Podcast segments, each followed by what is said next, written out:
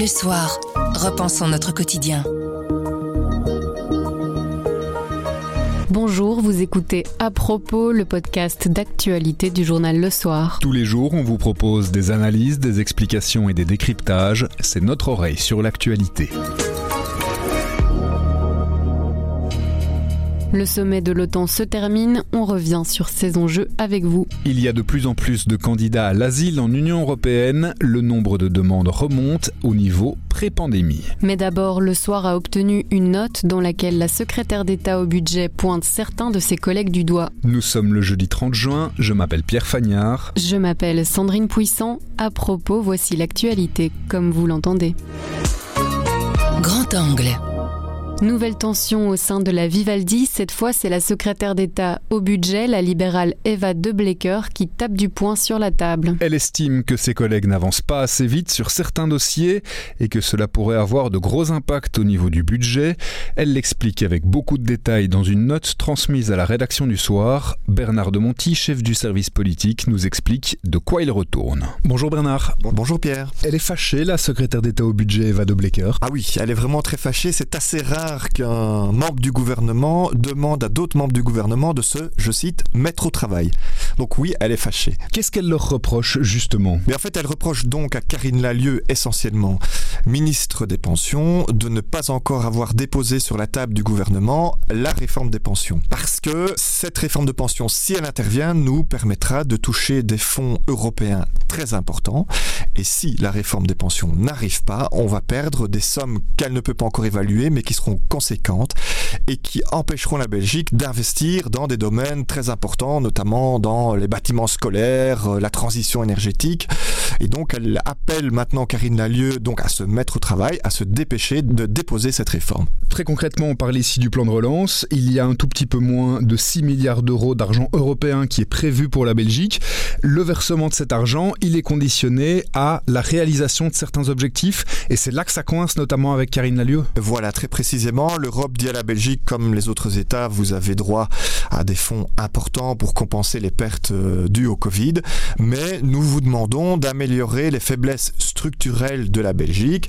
Par exemple, euh, votre système de pension qui n'est pas finançable à long terme, mais aussi votre marché de l'emploi qui n'est pas suffisamment dynamique. Je vous demande, dit l'Europe à la Belgique, de mettre en œuvre ces réformes-là. Et si vous le faites, je vous donnerai tous les fonds que vous pouvez recevoir au titre du plan de relance. Et vous avez parlé du marché de l'emploi, c'est pour ça que Eva de Blecker, elle en veut autant à Pierre-Yves Dermagne qu'à Karine Lalieu Elle en veut un peu plus à Karine Lalieu parce que la réforme des pensions est plus importante, mais comme vous le dites très bien, elle en veut également à Pierre-Yves Dermagne qui doit présenter lui aussi une mesure qu'on appelle le compte formation.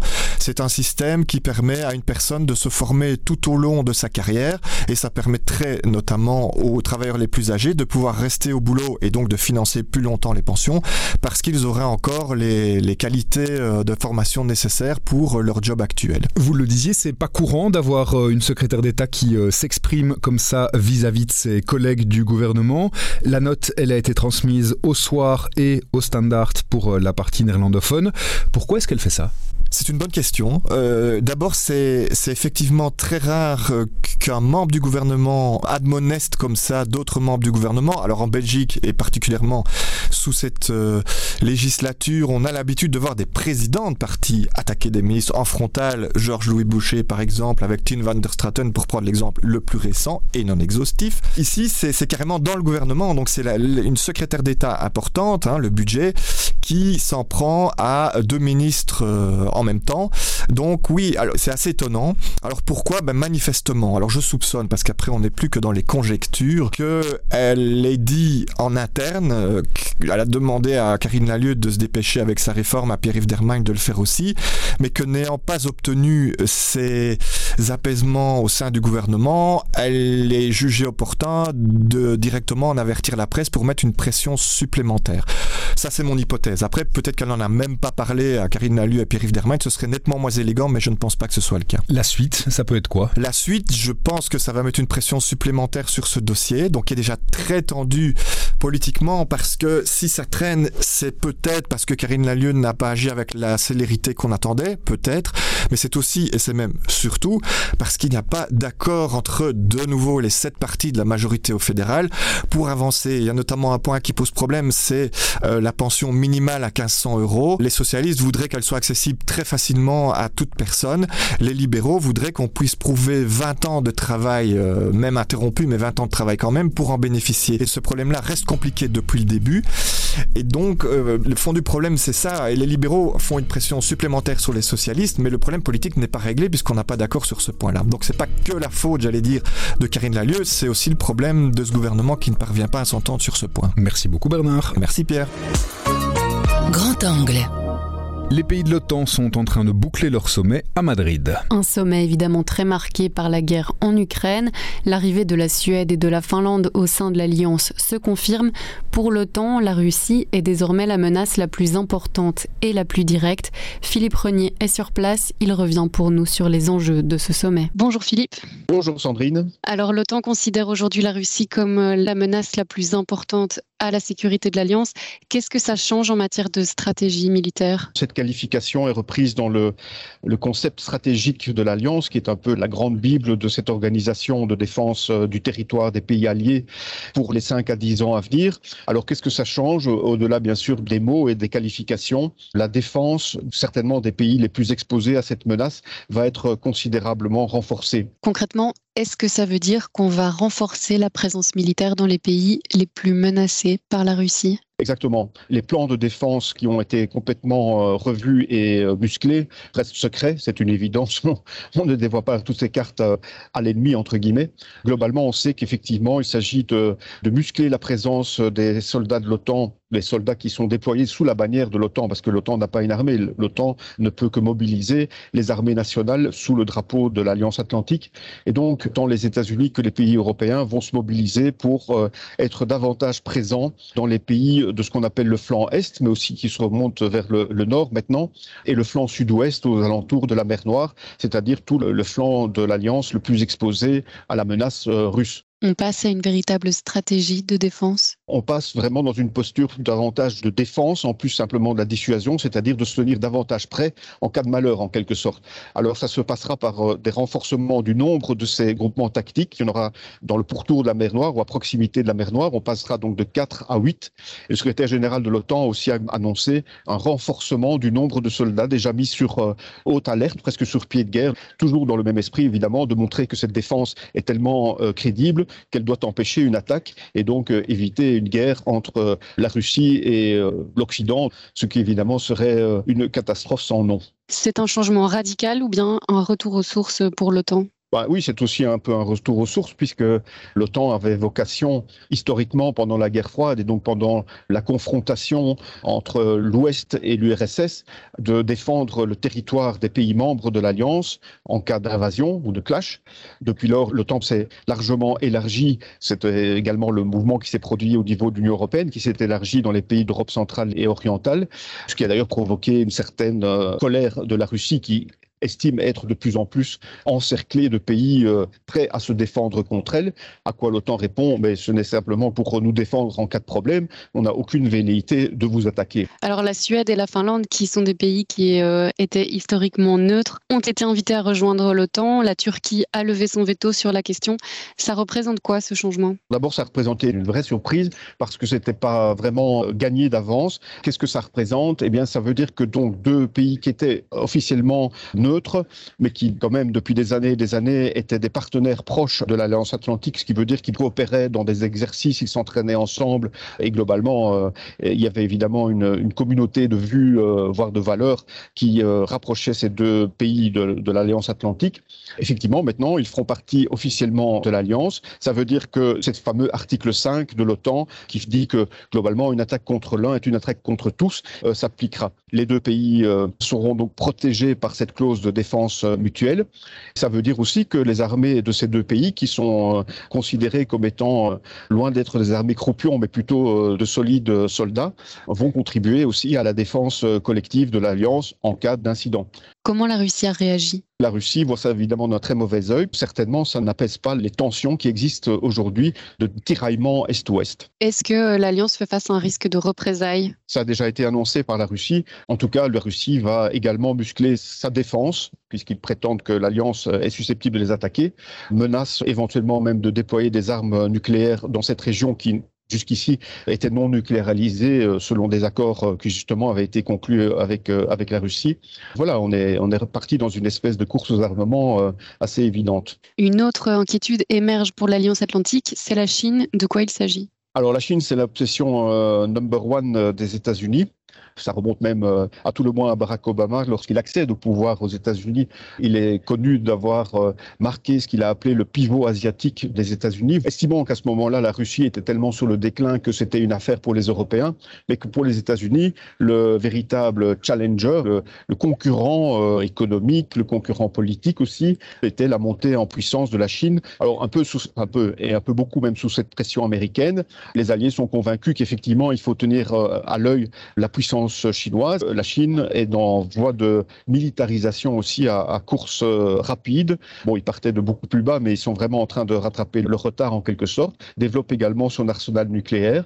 Il y a euh, un défi à garder à l'œil. Donc, elle n'est pas qualifiée d'une menace euh, directe et, immédiate comme la Russie. Il est même fait mention de ce qu'avec la Chine, il y a encore des partenariats à nouer. C'est une crainte plutôt américaine, mais est-ce que l'Europe est concernée par ce défi chinois? Bien sûr, l'Union européenne a requalifié aussi sa relation euh, avec la Chine, notant effectivement qu'elle est potentiellement un partenaire sur beaucoup de dossiers. Elle pourrait être d'ailleurs un partenaire aussi en matière d'accord de contrôle des armements ou de désarmement nucléaire, par exemple. Ça, c'est le, le rêve, euh, l'idéal que poursuivent beaucoup de pacifistes parce que l'accumulation de ces bombes euh, atomiques est absolument effrayante.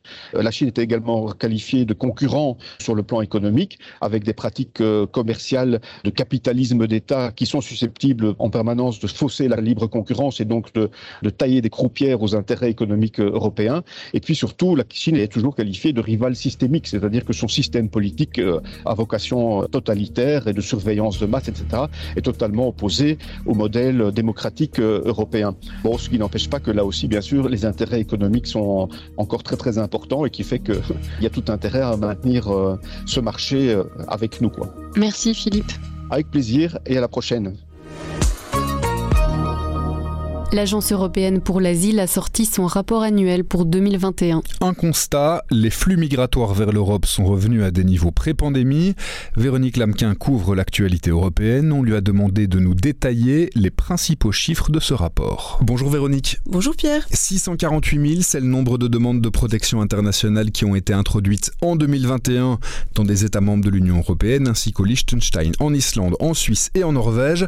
Ça représente une augmentation par rapport aux années précédentes c'est une augmentation d'un tiers par rapport à l'année euh, précédente. C'est une augmentation qui s'explique par plusieurs euh, facteurs. Il y a d'abord la crise en Afghanistan qui a poussé euh, de nombreux hommes, femmes et enfants à fuir le régime des talibans.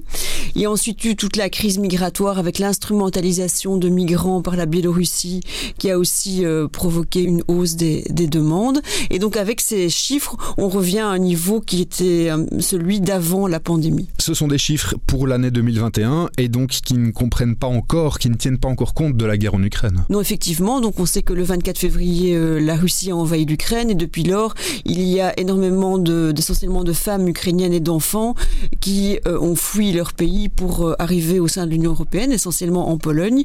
Et ces Ukrainiens ont droit à un régime particulier, c'est ce qu'on appelle la protection temporaire. Alors il est très difficile d'avoir des chiffres stabilisés parce que vu la situation extrêmement dramatique dans leur pays, pas mal de personnes qui sont arrivées au sein de l'Union européenne sont retournées dans leur pays. On ne sait pas exactement si elles vont revenir ou pas.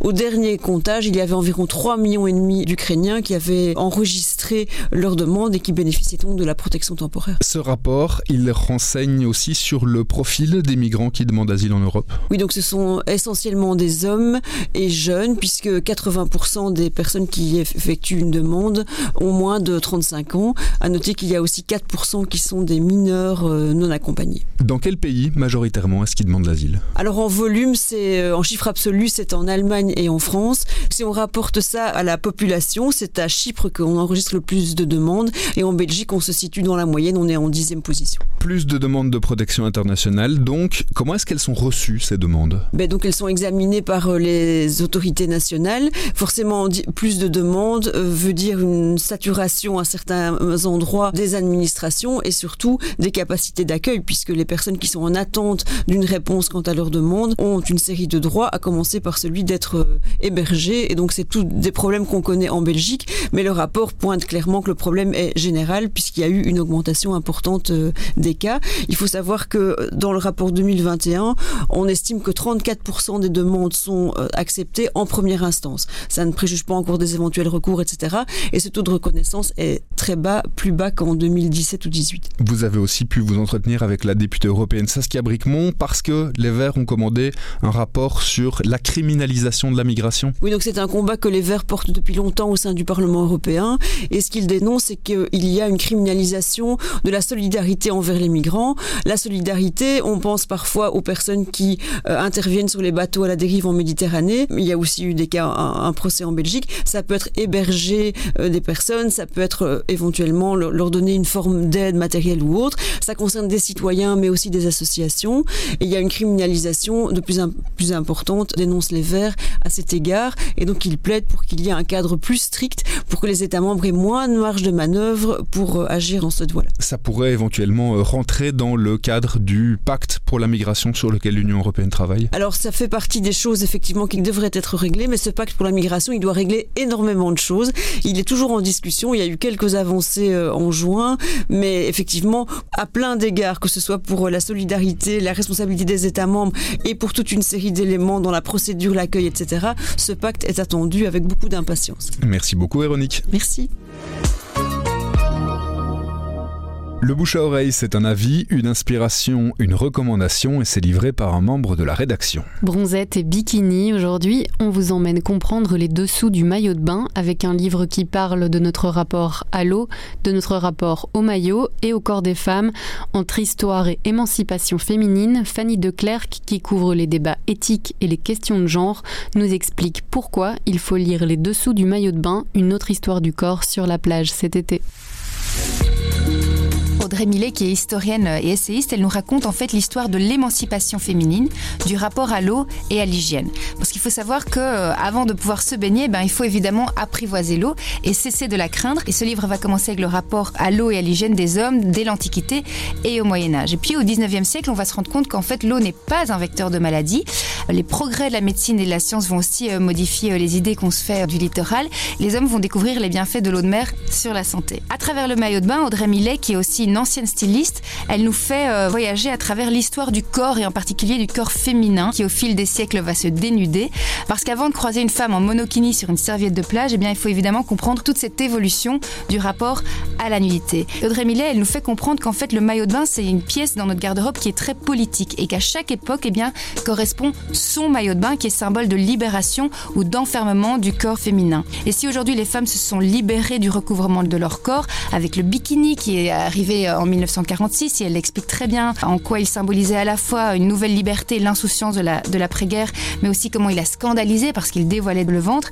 Les femmes libérées doivent désormais mieux subir les injonctions à une beauté parfaite, puisqu'évidemment le summer body, il est mince et épilé.